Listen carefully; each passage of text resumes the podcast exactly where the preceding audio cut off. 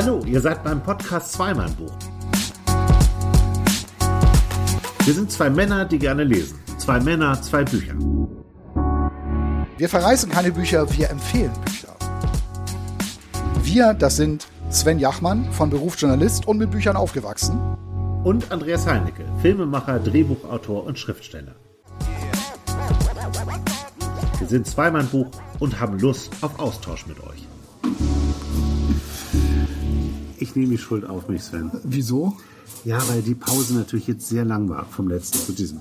Ihr dachtet vielleicht schon, wir hören auf oder so, aber das tun wir natürlich nicht. Ähm, ich hatte einfach wahnsinnig viel zu tun. Du hast mehrmals mir Fragezeichen geschickt. Mir nicht in WhatsApp-Nachrichten, einfach nur ein Fragezeichen, die ich natürlich verstanden habe, aber ich war viel unterwegs, musste viel arbeiten und deswegen ein bisschen Pause. Und dann kam noch dazu bei mir, erschwerend, dass ich kein gutes Buch gefunden habe. Ich habe drei Bücher gelesen, nicht durch, auch angelesen. Einen davon ein absoluter Bestseller, Ein Megastar. ein Megastar. Ich kann es ja auch sagen. Ich verreiße jetzt nicht das Buch, ich sage nur, das neue Haruki Murakami Ist scheiße. hat mir nicht so gut gefallen wie die anderen, sage ich mal ganz ehrlich. Weil, mich, weil ich mich nicht für Träume interessiere. Ja. Und ähm, ich mich wahnsinnig auf dieses Buch gefreut hatte und ähm, das auch wirklich viel gelesen habe, also lange gelesen habe. Es ist ja ein wahnsinnig dickes Buch. Ich habe mal angefangen, ein Traumtagebuch zu schreiben. Hast du? Ja. Es geht nämlich um Träume. Ja, Haruki hattest du gerade gesagt. Sonst wäre ich nicht drauf gekommen. Ja, hatte ich das nicht vorher gesagt, bevor das Gerät lief? Nein, nein, nein, das hast du Okay. jetzt gerade in Ja. dieser Sekunde hast du das gesagt. Ja, das ist ein Traumtagebuch. Ja. Und dann interpretierst du das so. Ich habe Ja, das belastet mich dann. ich hab so. vielleicht zwei Träume aufgeschrieben, dann Ja. wurde mir das zu unheimlich. Ich habe komischerweise, komischerweise, das kann ich ja mal kurz erzählen, Ja. immer wenn eine Skireise ansteht und ich liebe es, Ski zu fahren, Ja. habe ich immer Träume, die absolut negativ sind übers Skilaufen. Also ich fahre durch Matsch ähm, die ganze Zeit, ich fahre rückwärts den Berg hoch. Oder aber, ähm, und das ist auch immer der, der blanke Horror, ich fahre über eine Piste und dann kommt so ein Buckel und ich so, ah super, da kann ich ja mal springen. Und dann springe ich Und dein dann Knie bleibt irgendwo in der Luft. Nein, und dann bleibt, öffnet sich unter mir der Abgrund und ich springe dann diesen Abgrund runter. Echt, und du? Naja, und immer, immer komischerweise immer beim Skifahren. Immer wenn ich weiß, irgendwie jetzt demnächst steht eine Skireise an, fangen diese negativen Träume über Skifahren an. Finde ich total merkwürdig. Ähm, Ich bin mein Leben lang Ski gelaufen und jedes Mal aber, aber, aber Sven, will mir mein Gehirn wahrscheinlich ausreden, ja, mach diese. Reise Du bist anzutreten. auch schon über 50. Ich kapier das Aber, nicht. aber sag mal, ähm, wenn du jetzt ein Buch liest, ne? Ja. Und da wird dann so ein Traum geschildert. Bevor wir es vergessen, Flugmodus an. Ja, habe ich. ähm, wenn du jetzt so ein, wenn du jetzt so ein Buch liest, ne, und da ist dann ein, wird ein Traum erzählt. So. Ja. Ich musste jetzt mal, da sitzen zwei so am Tisch und der eine sagt zum anderen, ich musste jetzt mal erzählen, was wir geträumt haben. Und der ist ja vielleicht noch kursiv. Und dann geht das so über sechs, sieben, acht bis zehn Seiten. Ja. Da möchte ich dich mal fragen, interessiert dich das? kommt auf den Traum an. Aber wenn man das liest, dann weiß man ja, ja, ist ja eh nur ein Traum. Genau. Also das, das bringt ja nichts. Genau. Also, äh, ich Das ist wie wenn im Fernsehen über eine große Übung berichtet wird. Weiß ich nicht, die Bundeswehr trifft sich wieder zu einer großen, riesengroßen Übung. Ja. Äh, und dann sitzt du davor und denkst so, ja, ist doch sowieso nur eine Übung. Ja. Ja, ja.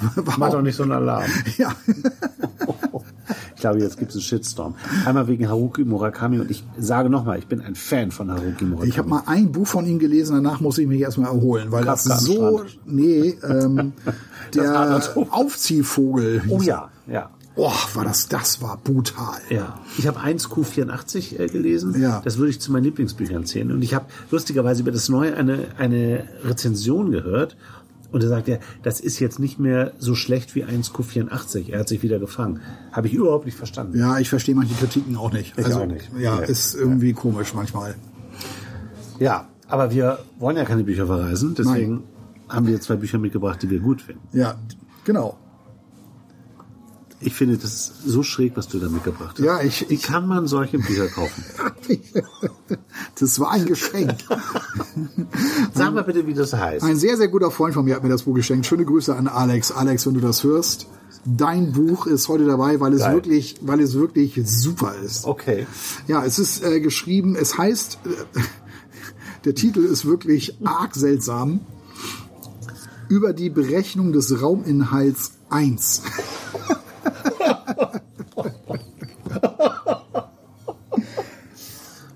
aus dem Mattes und Seitz Verlag Berlin. Nochmal über die Berechnung des Rauminhalts 1.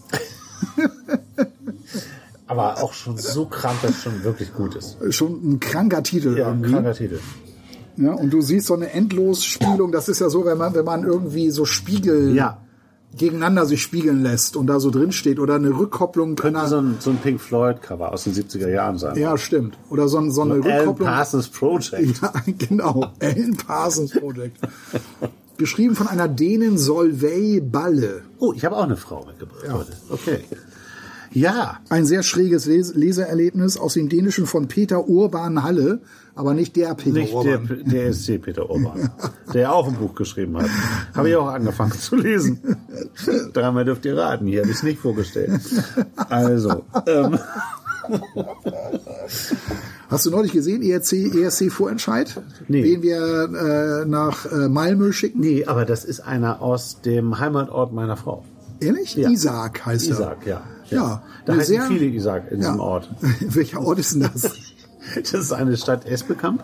Ach ja, Espelkamp, Ja, genau. und, ja. und Espe, da kommt ja auch Heinz Rudolf Kunze, kommt ja auch aus Esbekamp. Ja. Und das ist eine sehr religiöse bis fanatisch religiöse Stadt. Und da heißen sehr viele Isaac. Oder sonst haben sie Namen von Jüngern. Ehrlich? Ja. Das ist ja total strange. Ja, ja.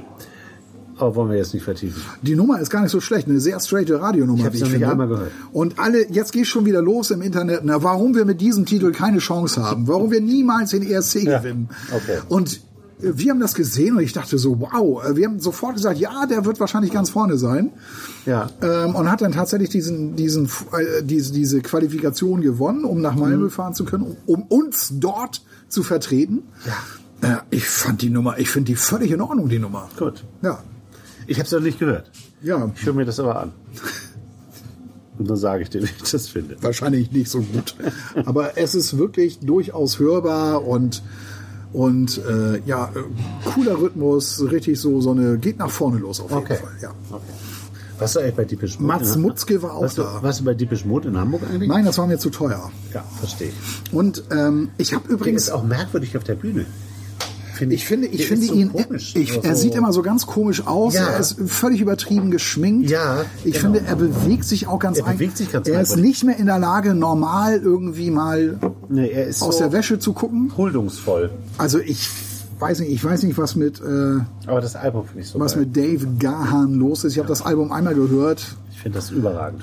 Ähm, die Leute rasten ja aus. Ja, viele erkennen wieder so Kraftwerk-Zitate in der Ja. Musik, nur weil es einmal irgendwo mal kurz Kling-Klang macht. Ähm, ich folge ja einen, einen sehr genialen YouTuber über Depeche Mode. Ja. Den hatte ich mal durch Zufall entdeckt. Habe ich, glaube ich, schon mal erzählt. Ich weiß es nicht. Ich hatte nämlich mal im Internet geforscht, ähm, was macht Andy Fletcher? Gott hat ihn selig. Ja. Toller Typ. Toller, wirklich toller Typ. Ich habe öfter gedacht, wenn ich ein Interview mit Depeche Mode machen würde, würde ich mit Andy Fletcher am liebsten reden wollen. Mhm. Geil. Ja, nicht mit Dave oder Martin, weil mit den beiden habe ich Er das war ja Gefühl. das Korrektiv in der Band. Ja, genau. Kann man das so sagen? Ja, und, und neulich habe ich auch, schrieb auch einer so, ja, der hatte so das Britische so, das hat er der Band so bewahrt irgendwie. Und mit dem hätte ich gerne, gerne mal äh, mich unterhalten. Ja. Ähm, auf jeden Fall ähm, hatte ich im Internet gesucht, weil, weil ähm, Andy Fletcher hatte ja, da war ja das Problem, der stand ja auf der Bühne und mir ist irgendwann aufgefallen, wie tausend andere auf der Klatsche immer nur so. Ja. Und spielt gar nicht so viel. Ne? Und ich wollte einfach mal wissen, ob es dafür eine Erklärung gibt. Und Ja. habe dann bei Google geforscht und tatsächlich, es gibt einen YouTuber, einen Engländer, Vaughn heißt der. Äh, Ich weiß jetzt seinen Vornamen gar nicht. Ein ganz, ganz toller Typ, äh, der selber auch elektronische Musik macht und auch mit Keyboards umgehen kann. Der nimmt dann teilweise die Songs auseinander Ja. oder reduziert sie nur aufs Piano und ähm, äh, spricht dann über. äh, Der hat jedes Album rezensiert in einer endlosen Länge. Also das ist echt was für für Ultra-Nerds. Für Freaks, Ja, ja. genau. Ja. Für Freaks Ja. wie mich zum Beispiel, wenn es um diese Band geht.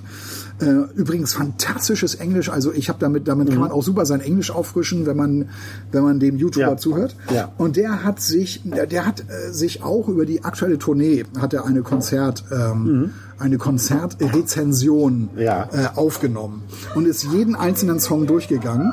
Und hat auch so gesagt, erstens mal regt er sich wahnsinnig über den Schlagzeug-Sound auf, über den Schlagzeuger, den, den die Band hat, den, den, den Österreicher. Äh, er meinte, super Schlagzeuger, aber Alan Wilder war geiler. Das ist bei ihm so ein Running Gag. Ja. Ne? Also immer wenn Alan Wilder irgendwie wenn er den äh, benennt, dann immer so mö, mö, mö, Alan Wilder. ähm, weil der hat ja auch Schlagzeug gespielt, was Ja. ich übrigens sau cool fand. Und er sagte, das klang auch viel cooler. Und äh, der hat gesagt, aber worauf ich hinaus will, ist, ähm, bei diesen Konzerten erlebst du keine Überraschung mehr. Also die graben nicht plötzlich einen Song für dich aus, wo du als Fan denkst, Ja. das ist ja, Ja, sensationell. irgendein Ja. Albumtrack mal. Ja, ja. Das zum Beispiel, zum Beispiel sagt, äh, hat er auch gesagt, ähm, Just Can't Get Enough zum Beispiel. Und ich habe vorhin auch ein Reel gesehen dazu, Mhm. ähm, weil irgend, irgendein Medium hat eine und ganz tolle Stimmung in Berlin und dann so, das Fans, Fans sagen Just Can't Get Enough und Mhm. dann setzte Dave wieder ein. Und dann, du hörst so, so, eine, so, eine, so, so ein Schlagzeug dazu, was überhaupt nicht Mhm. passt. Der YouTuber sagt auch immer, das ist ein, äh, ein epileptischer Oktopus, weil der so, weil der überall viel zu krass irgendwie sich da selbst inszeniert. Und ich dachte auch so, ey, das klingt wirklich überhaupt nicht. ja. Und das war so, so, ja, so, das verkommt zu seiner Stadionnummer. ja, ja, ja. Und er sagte dann so, Ja, aber ähm, das war's immer. Ja, aber ja klar, genau. Und er sagt, wieso eigentlich Just Can't Get Enough? Wieso denn nicht Photographic zum Beispiel? Mhm. Und da dachte ich, wow, genau. Das ist so eine damals so eine coole Live-Version gewesen. Ja. Warum denn nicht mal die Fans damit mal wieder überraschen? Und er sagte, das ist das Problem. Äh, es finden da keine Überraschungen statt. Und deshalb habe ich auch gedacht, nee, ich will da auch gar nicht hin, Mhm. weil es ist so völlig klar. Dann kommt der erste Zugabenblock und da findet dann das Übliche wieder so statt. Ja, Und ja. das neue Album, ja, ist, ist Ich mag es. Es Ich ist ein bisschen besser als die davor, die, Ja. die davor, die drei, vier, die davor erschienen sind. Ja. Aber so mega vom Hocker. Das hat dich nicht gepackt. Ja, ja, ja, ja. Auf der anderen Seite, wir haben eine gemeinsame Freundin, die äh, in Berlin lebt und die natürlich auch da war. Die ist natürlich immer völlig begeistert und ist auch ein Riesenfan Ja. und sagte auch immer zu mir, geh dahin, vielleicht ist es das letzte Mal, denk an Andy Das glaube ich Fletcher. nicht. Das glaube ich nicht. Nee, glaube ich auch nicht. Nee, das glaube ich ich glaube, Dave Gahan kann nicht ohne. Nee, glaube ich nicht. So, jetzt zur Literatur. Ja, wird Zeit. Wir haben schon wieder viel zu viel über alles Ich andere habe, ich habe ähm, ein Buch mitgebracht, was ich auf der Frankfurter Buchmesse, Ja. war das Gastland Slowenien. Und äh, zwei Bücher haben mich da sehr angesprochen. Das eine war, äh, ist über Ljubljana, also die Hauptstadt von Slowenien. Äh, so ein bisschen Ghetto-Roman. So ein Typ kommt zurück in sein altes Viertel und äh, hat da Schwierigkeiten. Lief überall rauf und runter. Ähm, ich habe mich aber für ein Buch, was nicht so bekannt ist, entschieden. Deswegen haben wir heute zwei Bücher, die nicht so bekannt sind. Äh, die Autorin heißt Anna Schnabel und das Buch heißt Meisterwerk. Und das habe ich mir von der Buchmesse mitgebracht und jetzt endlich gelesen. Es stand da die ganze Zeit und ich, es war auch Verzweiflung irgendwann, weil ich vier Bücher, wie gesagt, gelesen habe, die ich alle hier nicht vorstellen wollte. Dieses kann ich vorstellen, Ja, aber ich sage dir, es ist vielleicht nicht so wie die Bücher, die wir hier sonst vorstellen. Es erfordert Konzentration, Durchhaltevermögen und den Willen, etwas ganz anderes mal zu lesen. oha. Ja. Ähm, Ach so, also, ähm, äh, also man hat ja eine ganze Reihe mehr oder weniger normaler Bücher gelesen und denkt sich so, ey, jetzt brauche ich mal was ja. Ähm, anderes, was ja, ganz anderes. Und, äh, Und dann sollte man Fall- zum Meisterwerk greifen. Ja, ja, man sollte dazu greifen. Ähm, man muss sich aber darauf einlassen. Man muss Bock haben. Ähm, und ich erkläre auch gleich, warum das so ist. Ähm, ich fange jetzt mal an. Ne? Ich bin ja schon dabei eigentlich so. ähm, Du hast dich schon ich reingesteigert. habe mich schon reingesteigert. Ja. Also ich, ich sag mal äh, ganz kurz, worum es geht. Meisterwerk ist das Buch eines Literaturprofessors und Schriftstellers, der nach 20 Jahren ein neues Buch geschrieben hat, Meisterwerk. Er ist äh, auch Literaturprofessor an der Uni und hat dieses Buch geschrieben und bringt das einem Verlag. Äh, wir reden, ach so, äh, ganz das Allerwichtigste. Slowenien gab es in den Jahren 65, 85, 86, das ist nämlich die Zeit, wenn dieses Buch spielt, noch gar nicht. Da war es noch Jugoslawien. Ah ja, okay.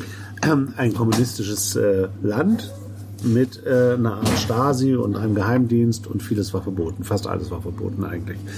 Schwierige Situation. Dieses Buch spielt in den Mitte der 80er Jahre.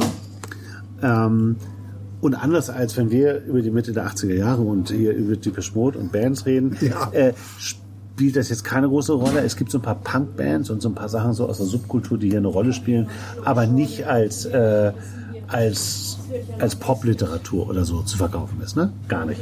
So. Und ähm, in diesem Buch Wir müssen mal kurz sagen, wir, wir sitzen wieder in unserem Lieblingsladen und wir sind die letzten Gäste und haben gerade erst angefangen. Ja, wir müssen schnell machen. Ja, wir müssen schnell machen. Also, ähm, es ist ein, äh, ein Buch, was eben in dieser Zeit spielt. Anna Schnabel ist äh, 1985 ähm, in äh, Slowenien geboren worden, im heutigen Slowenien. Ähm, wie du siehst, eine junge, äh, interessant aussehende Frau. Ist lange, äh, hat sich sehr viel mit Psychologie beschäftigt und das merkt man diesem Buch an jeder Seite an. Das tun viele Frauen gerne, sich mit Psychologie beschäftigen. Ja, es hilft ihnen ja auch manchmal. ähm, es geht jetzt ähm, in diesem Buch um Folgendes. Der hatte dieses Meisterwerk geschrieben, so heißt sein Buch. Daran siehst du schon, er ist auch eine leicht narzisstische Persönlichkeit. Ja. Er ist Ende 40, ähm, gibt das einer Lektorin, die ist äh, Mitte 30, Anfang 30, arbeitet im Verlag, ist da sehr hoch angesehen. Es ist ein staatlicher Verlag. Und die beiden haben zwar Familien, aber stürzen sich in eine Liebesbeziehung. In eine sehr intensive Liebesbeziehung, muss man schon mal vorab sagen. Die Lektorin, die übrigens auch Anna heißt, also Anna Schnabel mit einem N geschrieben, äh, sie heißt auch Anna in diesem Buch. Äh, Finde ich komisch, dass die den gleichen Namen wie die Autorin hat. Gibt es ja manchmal, Paul Oster hat auch manchmal. Ja, das bist du ja gewohnt, wollte ich doch gerade sagen. Paul Oster macht das auch manchmal, ja, genau. Einer meiner Lieblingsautoren haben wir letztes Mal vorgestellt. Und äh, sie hat das in diesem Fall äh, auch gemacht. Nur die Anna, die, die Anna, also die Lektorin, arbeitet auch beim äh, Geheimdienst und eine ihrer Aufgaben ist es, die Autoren zu durchleuchten und zu gucken, verhalten die sich anständig, also so Stasi-mäßig. Ja. Also das ist so ein bisschen ihre Aufgabe. Wenn du jetzt diese Handlung hörst und diese Liebesbeziehung. Klingt mega interessant auf jeden Fall. Total. Ja. Geht mir auch so. Ja. Geht mir ganz genauso. Und dann liest du das so. Sie ist mit dem Typen zusammen und spioniert ihn gleichzeitig aus oder Genau. lässt es vielleicht. spannend. Beide weil- haben Familien, die, diese Beziehung muss total geheim Dann gibt es von werden. ihr wahrscheinlich noch einen Vorgesetzten, der sie so ein bisschen unter Druck setzt Genau. und der es, noch mehr wissen es, es will. gibt ein paar, äh, die äh, besuchen sie auch regelmäßig und stellen ihr harte Fragen. Es sind sehr unangenehme Gespräche jedes Mal. Ja. Aber das ist so ein bisschen das Problem. Weil du denkst jetzt an total super Dialoge und so, und so ist es nicht. Mhm. Deswegen habe ich vorhin gesagt, sie hat Psychologie studiert. Sie, es gibt eine kurze Szene, zwei, drei Dialogsätze und dann wird das komplett auseinandergenommen. Was das bedeutet, wie tief das geht, was das eigentlich, was die eigentlich alles sagen wollen. Und das bringt dich immer wieder aus dieser Handlung eigentlich raus. Immer wenn du wirklich nicht mehr kannst, geht's dann weiter. Also diese Psychoanalyse. Diese Psychoanalyse, die ist mitunter wahnsinnig spannend und es sind ganz tolle Metaphern da drin. Ja. Aber manchmal ist es überzogen. Einfach. Und das hat mich so ein bisschen gestört. Also wenn man sich an sowas nicht stört und man Bock auf sowas hat, dann ist man mit diesem Buch super äh, bedient. Und ich habe das auch gern gelesen. Also Ja. wie gesagt, sonst würde ich es auch nicht vorstellen. Ich kann dir aber einmal zeigen, was damit gemeint ist. Es gibt so eine Annäherung zwischen denen, die dann sofort so abdriftet. Ähm, ziemlich am Anfang sind wir noch. Ähm, und äh, der heißt Adam, der oder Adam heißt der äh, Autor. Es war nicht das erste Mal, dass sie sich mit einem Autor, mit dem sie zusammenarbeitete, auch privat einließ, mit ihm flirtete, aber sie hatte dabei nie ihren Grundsatz verletzt. Sie ließ sich nicht mit Männern ein, die sie gezwungen war, auszuspionieren. Mit solcher Überschneidung hatte sie sich nie töricht, sondern auch gefährlich exponiert. Aber vielen anderen schenkte und nahm sie genauso viel sinnliche Aufmerksamkeit, dass sie sowohl sich als auch dem Mann einen Höhenflug ermöglichte, indem sie das Tor der Begierde von Begegnung zu Begegnung gleichmäßig öffnete und schloss. So hatte sie nur einmal zugelassen, dass eine dumpfe Anziehung in offene Erotik umschlug. Sie hatte sich mehrere Monate lang mit ihrem Liebhaber getroffen und die Beziehung kurz vor dem gefährlichsten Auflodern, dem ganzen Trubel der falschen Erwartungen abgebrochen. Führt halt immer weiter, es geht jetzt weiter und weiter und ähm, kann auch mit äh, in der Natur enden von Bäumen, die nebeneinander stehen und es ist dann tief poetisch, äh, es ist äh, sprachlich total intellektuell äh, geschrieben, aber ähm, die Handlung zieht dich natürlich irgendwie auch immer weiter. Und äh, ich hatte auch oft Spaß daran, äh, diesen, diesen Gedanken zu folgen. ja. Dieses Buch Meisterwerk soll sie redigieren. Sie hält es auch eigentlich für ein Meisterwerk, aber findet es noch nicht zur Veröffentlichung bereit. Das Buch selbst spielt in dem, in diesem Buch dann Meisterwerk, also in dem Roman, keine allzu große Rolle. sondern mehr diese Liebesbeziehung. Die treffen sich dann heimlich in Hotels. Das muss natürlich alles ganz äh, privat und geheim passieren. Und sie verlieben sich wahnsinnig ineinander. Mhm, ja. ähm, und ich habe so das Gefühl, sie noch ein bisschen mehr in ihn als er in sie. Aber das liegt so ein bisschen auch an diesem Narzissmus von dem, von dem Adam. Der beschäftigt sich schon sehr viel auch äh, mit sich selbst. Ja. Beide sind, ähm, wie gesagt, verheiratet. Und ich finde, eine der, der, der stärksten Szenen in diesem Buch ist, wie beide von ihren Ehepartnern überführt werden. das ist wirklich gut. Und ähm, Ahnt man das vorher schon? Dass das ja, was- ja, ja, das ahnt man. Ich, ich, es ist jetzt auch nicht stimmt, dass ich das vorwegnehme. Ähm, aber ich kann mal so ganz kurz einen Teil daraus vorlesen, wie es dem Adam geht. Klopf, klopf, klopf, Adam. Sie tippt ihm auf die Schulter. Bist du überhaupt da? Für ich Selbstgespräche? Ach, entschuldige. Er riss sich zusammen, als sie schon fast zu Hause in die Einfahrt fuhren. Ich bin ein bisschen nervös wegen des kommenden Wochenendes. Er wischte sich über das Gesicht, um seine Aussage zu unterstreichen. Auch wenn der Abgabetermin erst im Frühjahr ist, muss ich doch jeden freien Augenblick gut nutzen. Und natürlich hast du recht, der Roman muss kürzer sein. Sie hat ihn vorher ein bisschen kritisiert. Mich freut, dass wir uns einig sind, sagte sie freudlos, als sie vor dem Haus vorfuhr und hielt. Aber merkwürdig bist du schon, fast einen ganzen Monat. Was ist mit dir, Adam? Sie senkte den Blick in ihren Schoß. So bist du sonst nur, wenn du eine Geliebte hast. Jetzt war es heraus. Zuerst musste er seine körperlichen Reaktionen in den Griff kriegen. Die Blässe, die sich in seinem Gesicht ausbreitete, das Zittern, das bis in seine Hände hinunterlief, das Zirkusherz. Er war sich sicher, dass er nicht lügen konnte, zumindest nicht Vera gegenüber, und er war stolz auf den Mangel an derartigen Fähigkeiten. Aber manchmal ist die Wahrheit über uns selbst nicht mehr als das, was wir uns vorschwinden, vorschwindeln können. Manchmal haben wir die Wahrheit nur überzeugend inbrünstig nach, und wahrheitsliebend ist nur der Ton unserer Rede, nicht aber ihr Inhalt. Schöner Satz, finde ich. Die Lügen sagen auf Adams Zunge, denn dort hatten sie seit jeher ihre Heimstatt. So, ähm, es geht dann natürlich weiter. Also sie sagt dann, ähm, es ist nicht so, du weißt doch, dass ich dir alles im Voraus sagen würde. Er versucht ihr einen warmen Blick zu schenken. Das Buch hat mich ein wenig weggeführt. Das ist alles. Entschuldige, nach diesem Wochenende benehme ich mich besser. Versprochen. Das tut er natürlich nicht.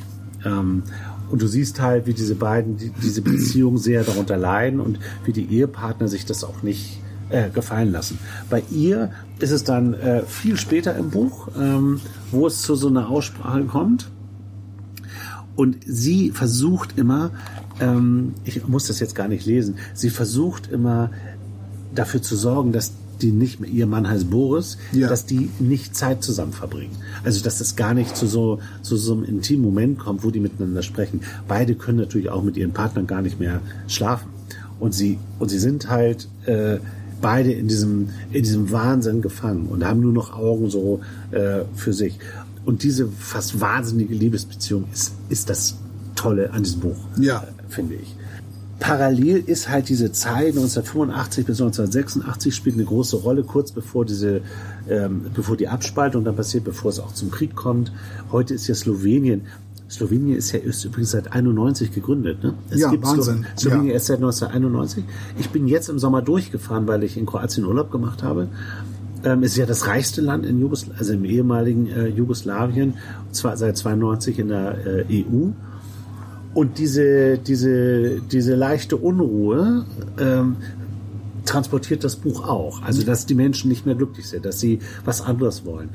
Und das Markante ist halt auch die, die Anna, die arbeitet ja in diesem Verlag und er arbeitet bei so einer intellektuellen Literaturzeitschrift, Jubilee oder so heißt die. Ja. Die habe ich gegoogelt, die gab es wirklich, Ja. äh, auch in dieser Zeit.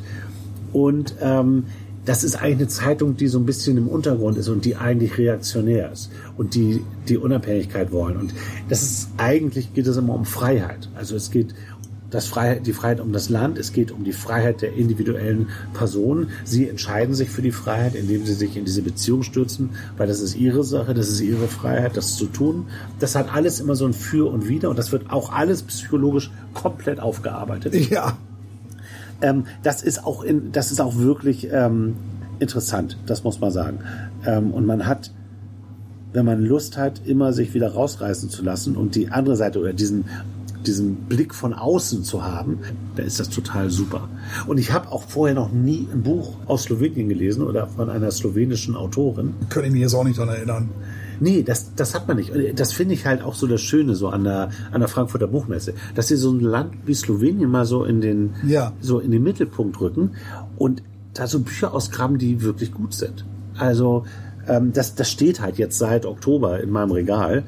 Ähm, es ist also aus dem letzten Jahr. Es ist wohl äh, sehr gut auch übersetzt. Ich finde, da haben wir ja schon mal drüber geredet. Das äh, kann, kann kein Mensch beurteilen. Aber was ist denn jetzt das Meisterwerk? das Meisterwerk ist dieses Buch, was er geschrieben hat. Das nennt er Meisterwerk. Ja. Ganz am Ende des Buchs, das werde ich jetzt nicht sagen, passiert auch was mit diesem Buch, mit diesem Meisterwerk.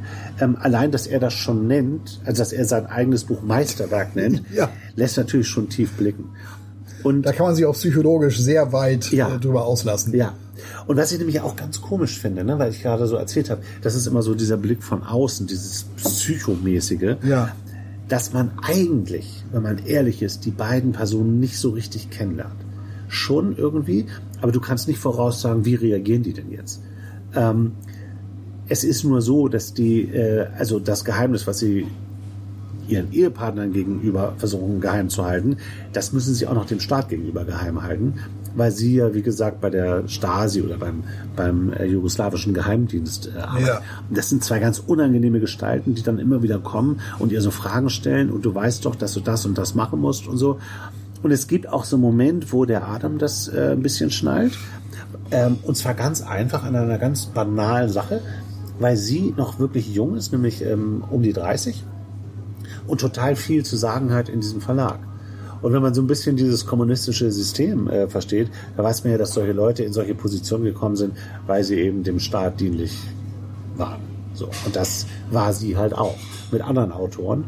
Und ihn, äh, sie hat sich halt in ihn so verliebt, dass sie ihn eben nicht verrät. Ja. Und ähm, das ist aber alles so erzählt, dass du darüber nachdenken musst. Das ist nicht, nie ist irgendetwas so offensichtlich erzählt wie in, in, einer, in einem Roman, einer normalen Erzählung, wie wir sie hier auch oft vorstellen, weil, wo wir beide drauf stehen, so Geschichten, die so vorantreiben. Ja. Das tut das Buch alles nicht. Ja. Es wird alles so ähm, teilweise nebenbei erzählt. An einzelnen Sätzen verstehst du erst die Zusammenhänge.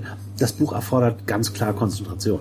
Das kannst du nicht nebenbei lesen. Das ist absolut nicht äh, dafür gemacht und äh, dafür geschrieben. Und die Anna Schnabel ist wohl in, in äh, Slowenien.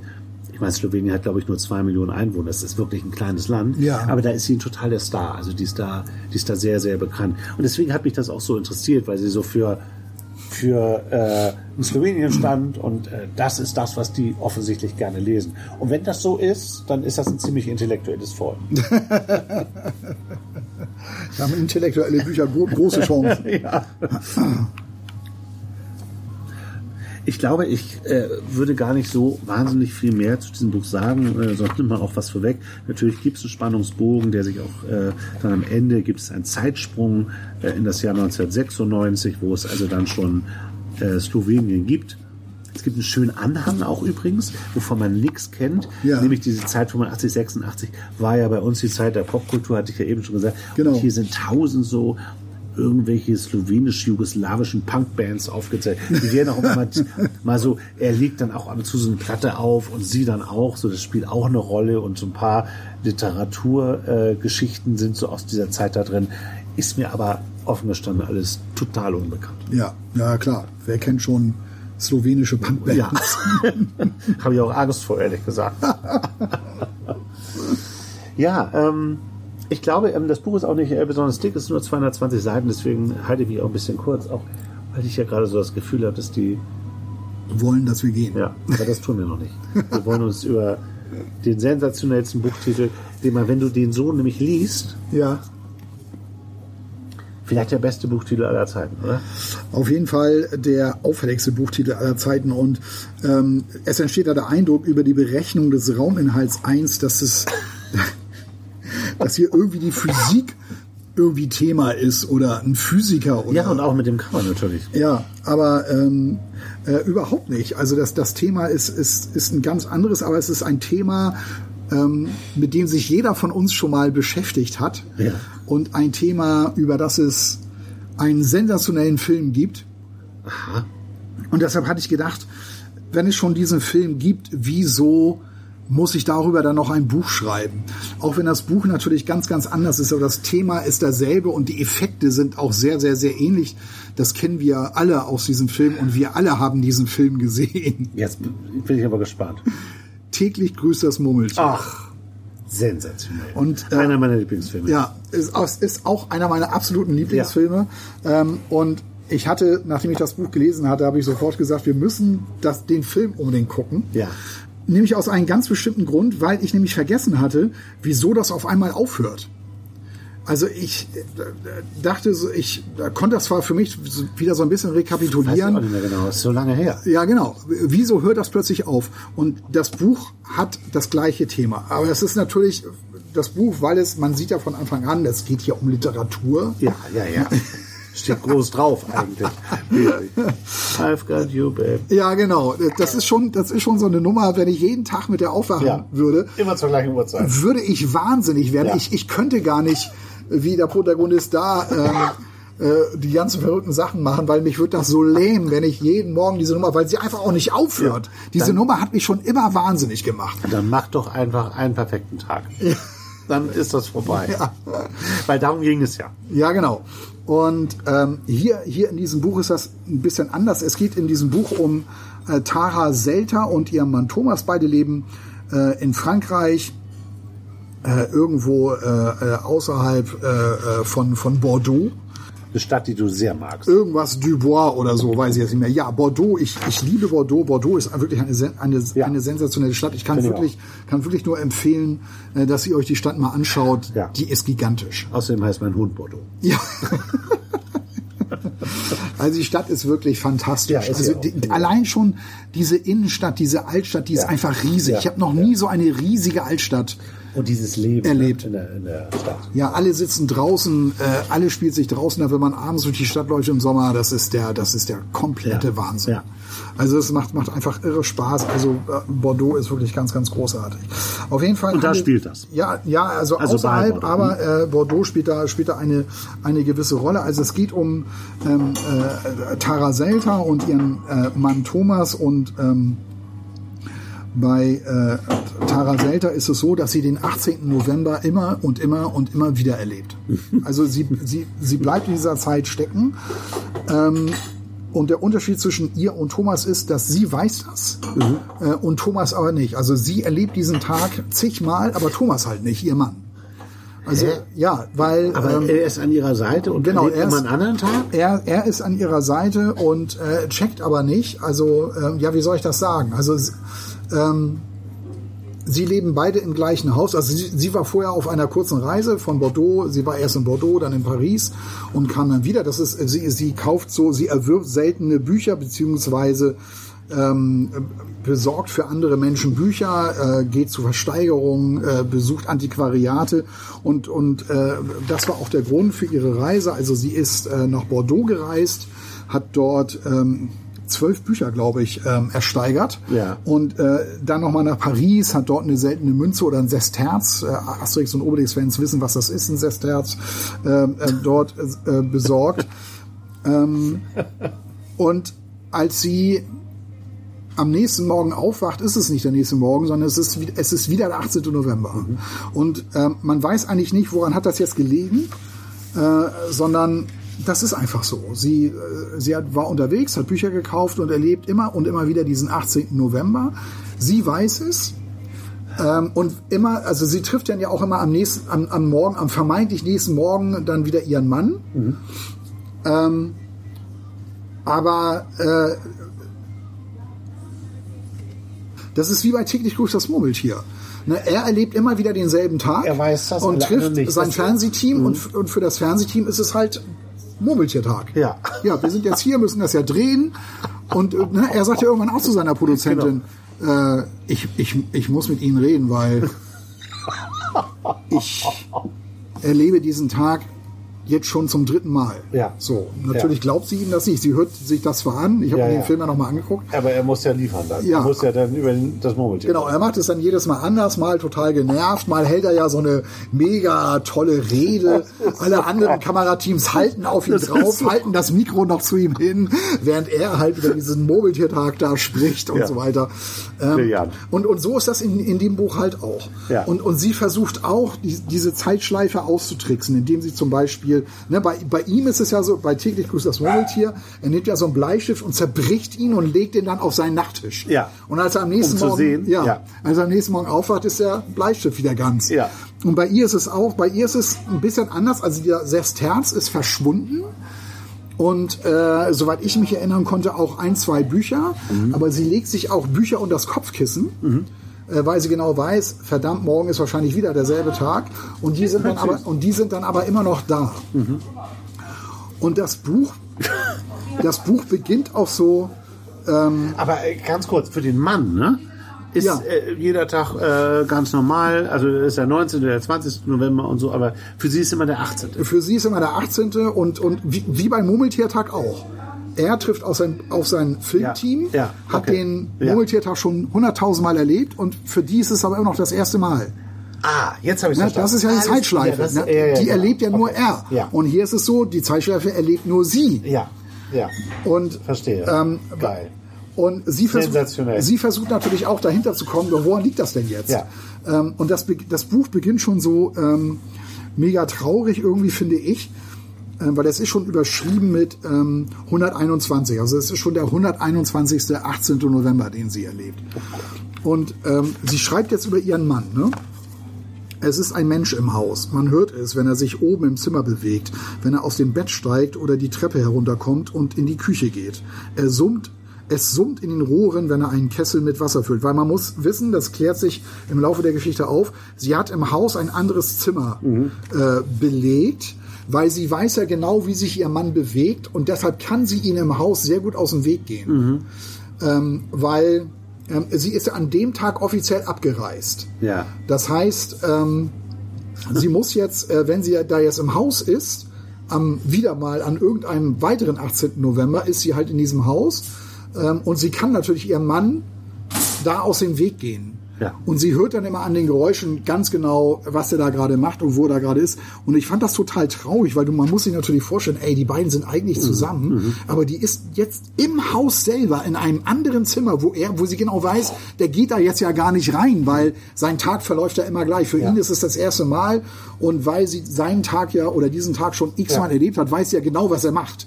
Und kann deshalb locker im Haus irgendwo anders sein, im Gästezimmer Ja. und sich da einrichten, ähm, ohne ihm zu begegnen. Und das fand ich irgendwie eine total traurige Vorstellung. Ja, finde ich auch. Dann, dann ist es natürlich noch so, es geht um die beiden natürlich auch und äh, man kriegt relativ schnell ein Gefühl dafür, ja, das ist ein Paar, die sind schon ganz lange zusammen und da ist auch alles in Ordnung. Ähm, aber allein schon, wie sie die Liebe beschreibt oder wie die Autorin diese Liebe beschreibt, das habe ich so auch noch äh, in keinem Buch äh, gelesen und das ist vielleicht auch so ein bisschen der Beleg dafür, wir haben es hier richtig so mit Literatur, mit einer tollen Autorin irgendwie zu tun. Das ist, das ist dann diese Stelle hier, relativ, noch relativ am Anfang des Buches. Unsere Liebe ist immer mikroskopisch gewesen. Es ist etwas in den Zellen, einige Moleküle, einige Verbindungen außerhalb unseres Einflusses, die sich in der Luft um uns herum verbinden. Schallwellen, die besondere Harmonien bilden, wenn wir sprechen. Das ist auf Atomniveau oder in noch kleineren Partikeln. Abgründe und Abstände kennen wir nicht. Es ist etwas anderes, eine Art Schwindelgefühl in den Zellen, eine Form der Elektrizität oder des Magnetismus oder es ist etwas Chemisches. Ich weiß es nicht. Es entsteht im Raum zwischen uns ein Gefühl, das sich verstärkt, wenn wir in Gesellschaft des anderen sind. Toll. Ja, Und ähm, das könnte auch in diesem Buch im Meisterwerk stehen. ja, So, das ist so die Art, wie Dinge beschrieben werden. ja. Ja, das, das ist jetzt, das ist jetzt also ihr Schicksal. Sie äh, stellt jetzt fest, verdammt, es ist immer derselbe Tag. Und es ist dann auch so geschrieben, sie kann auch schon am nächsten Morgen, wenn sie aufwacht, fühlt sie schon, es ist wieder derselbe Tag. Erstes Mal kriegt sie es irgendwann mit an den Geräuschen, an dem Vogel, der immer gleich zwitschert, am Windgeräusch. Sie weiß genau, wann es gleich anfängt zu regnen. Ähm, und, und all diese Dinge. Also es ist, es ist eigentlich, es ist wirklich Ein ein, ein totaler Albtraum. Ja. Und das ist, das ist eben der Unterschied zu diesem Film. Im Film ist das natürlich mega unterhaltsam gemacht. Mhm. Der erlebt zwar auch so ein bisschen so ein paar traurige Phasen, weil er anfangs damit überhaupt nicht klarkommt, ihn das total irritiert. Und dann dreht er das ja um. Er macht ja, er holt ja das maximale Rad Ja, ja. Er stürzt sich auch so einen Felsen runter. Und so, Ja. Das alles egal ist. und leistet sich eine krasse Verfolgungsfahrt mit der Polizei und Hm. kommt dabei ums Leben und wacht dann wieder auf. Ähm, und bei, bei ihr ist es so, wie, sie versucht dann auch festzustellen, woran liegt denn das jetzt? Und ähm, ist jetzt hier irgendetwas, gibt es hier irgendwie einen Weg raus, der mir irgendwann mal aufgezeigt wird, eine Tür, die sich plötzlich öffnet, Ja. wo ich nur durchgehen muss? Oder was ist es denn jetzt, verdammte Hacke? Wie komme ich jetzt hier, wie, wie kann ich das jetzt endlich mal abbrechen? Und, und die Hoffnung ist dann, okay, wahrscheinlich geht das nur über 365 Tage, weil das wäre dann ja irgendwie Aha. noch so ein bisschen nachvollziehbar. Ja, so. ja. Und, und du fragst dich das als Leser natürlich auch. Wie kommt sie darauf? Ja, wie kommt sie? Ja. Und sie versucht, sie versucht es natürlich auch auszutricksen. Dann ähm, irgendwann weiht sie auch ihren Mann ein. Ne? Sie geht also, äh, sie geht dann wieder bewusst auf ihn zu und sagt so, hey, äh, Thomas, es ist der totale Wahnsinn. Ich, ich, ich erlebe diesen Tag immer und immer wieder und er glaubt ihr dann auch. Und dann ähm, äh, bittet sie also so Thomas um Hilfe, ihren Mann. Das ist dann, ist, ist dann auch, ich finde das auch gut, dass das dann in der Geschichte Aber so er erzählt wird, weil du fragst dich das natürlich auch, ja, aber Aber sie muss es ja immer wieder neu erklären. ja, genau. Sie Also so wie bei äh, Genau. täglich grüßt das Mond. Er hat ja diese Frau, ne? Ja. Und der musste ja, ja, du wirst das morgen alles vergessen. Oh Gott, furchtbar. ich weiß ja nicht, wie dir das geht. Aber wenn du so einen Plot aufmachst, Ja. Ähm, da kann man ja ganz unterschiedlich mit umgehen. Die einen sagen, ey, wie geil, äh, geht mir übrigens auch so. Äh, die Geschichte Zeitreisen, da habe ich immer ein Faible für, finde ich großartig. Oder so Zeitschleifen in dem Fall.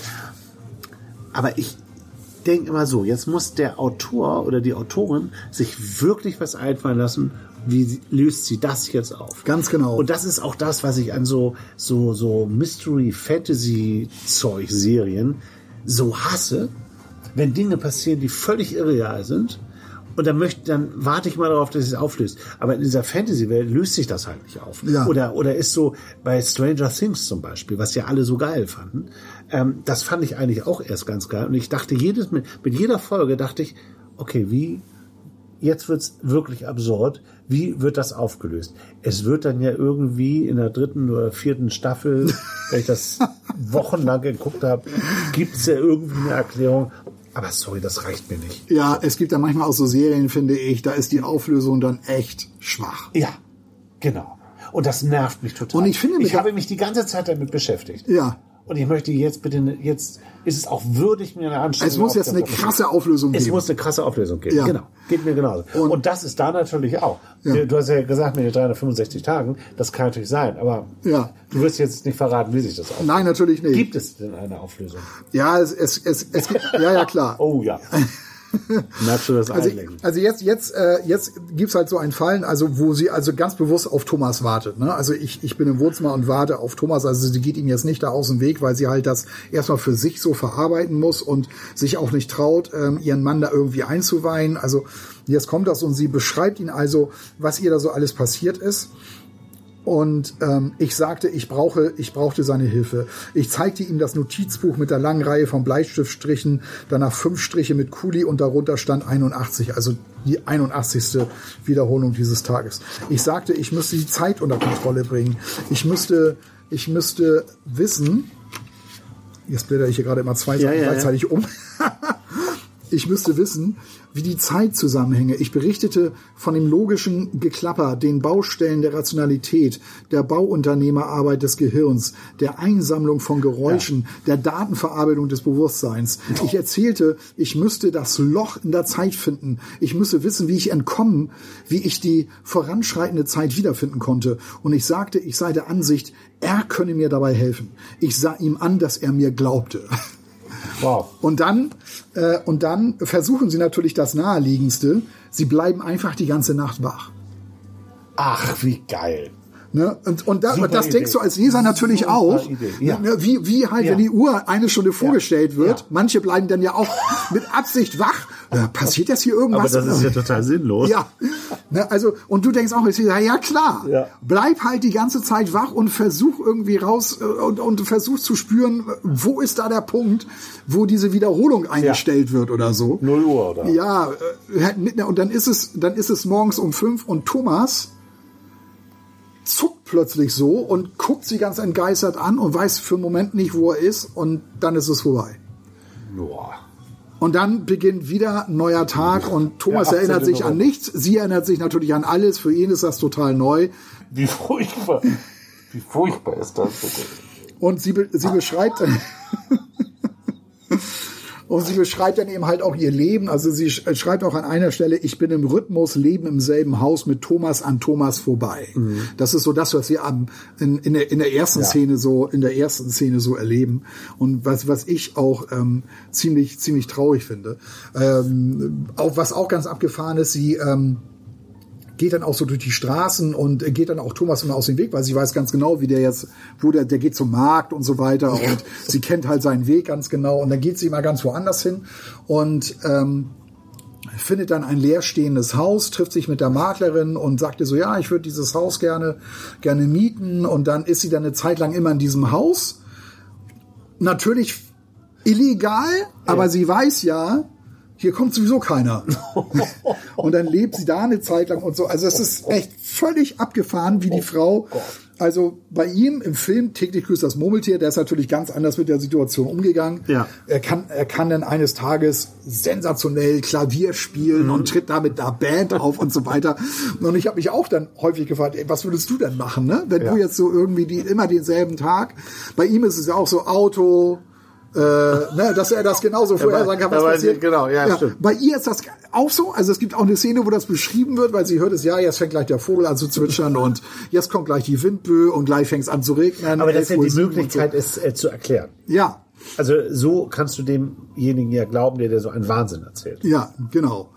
Und und du fragst sie natürlich, ja, okay, wie hört das auf? Und ich habe mich gefragt, wie hörte das eigentlich bei täglich grüßt das Murmeltier? Das weiß ich Wie hörte das da denn auf und warum überhaupt? Weil Ich glaube, aber das ist ja jetzt auch komisch, weil es ja viele gesehen haben, dass er den perfekten Tag macht.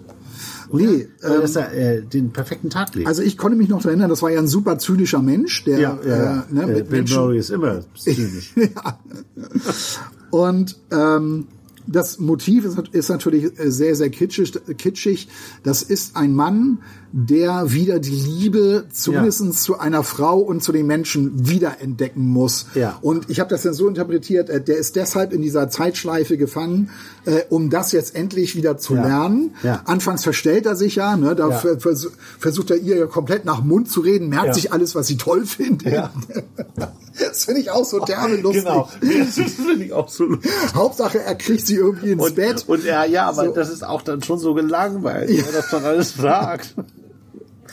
Oh, ich muss den sofort wieder gucken. Ja, und es ist tatsächlich so, ja genau, es, es, es, es ist dieses Motiv Liebe, also er muss lernen, äh, sich wirklich mit echten Gefühlen wieder zu verlieben, sich auf einen Menschen einlassen und Ja. dann erst hört das auf. Ja. Das ist etwas, was er begreifen muss. Ja. Und das Motiv hast du ja aber nicht. Die liebt ja ihren Mann. Also die beiden lieben sich ja. Ja, ja, Habe ich ja, ja. gerade vorgelesen, Ja, was das ja. für eine Liebe ist. Ja. Ähm, und Aber was hat sie denn für eine Aufgabe? Weiß man das? Findet nee, man das, das, aus? nein, nein, das, das, das weiß man, das weiß man überhaupt nicht. Oh Gott. Also, das, das weiß man überhaupt nicht. Die, die ist davon Tag für Tag, sie, eine, eine intellektuelle Frau muss mit diesem Phänomen klarkommen. Das, das ist so, so die Geschichte. Weil äh, Bill Murray ist es, das ist ja mehr so der Zyniker Ja. und mehr so der, auch schon intelligent irgendwo, aber das ist halt einer, ja, der kann halt, Ja. der macht halt seinen Fernsehjob. Ist doch Wettermann. ne? Muss, da muss Wetter- man nicht, ich spreche aus eigener Erfahrung, da muss man nicht übermäßig intelligent für sein, um diesen Job zu machen. Das ist also kein, das ist also mit Sicherheit, mit Sicherheit kein intellektueller Mensch.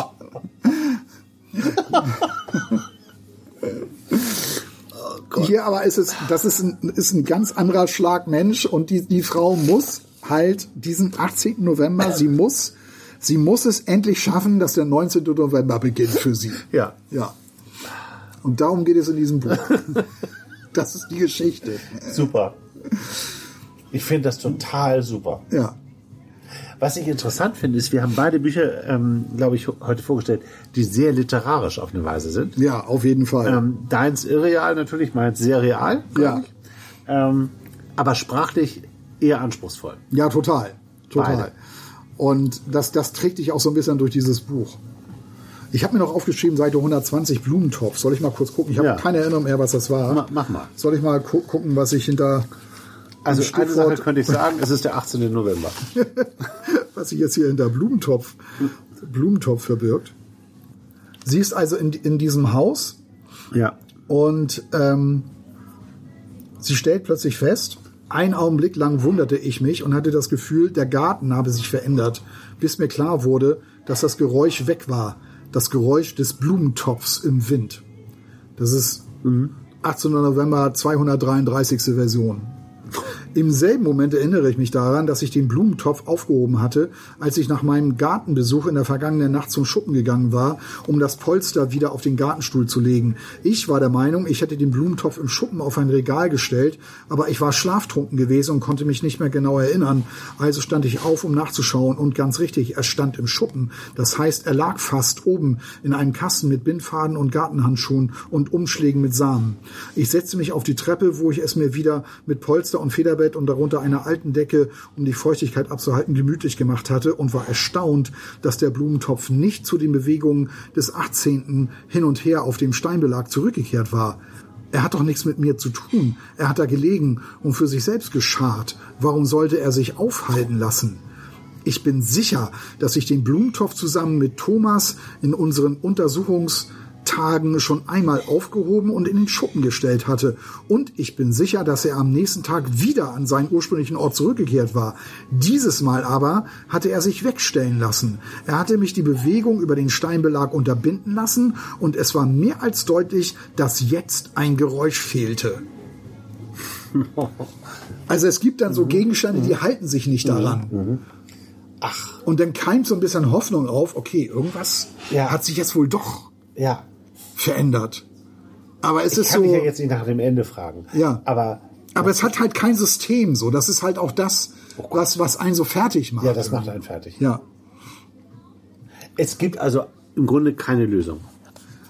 Lange Zeit jedenfalls nicht. Okay. Sehr diplomatisch ausgedrückt.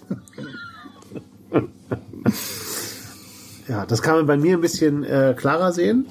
Ähm, da gab es einen Krieg und dann war Slowenien und dann hat sich vieles verändert. Aber Ja. gab es das Land Slowenien. Ja.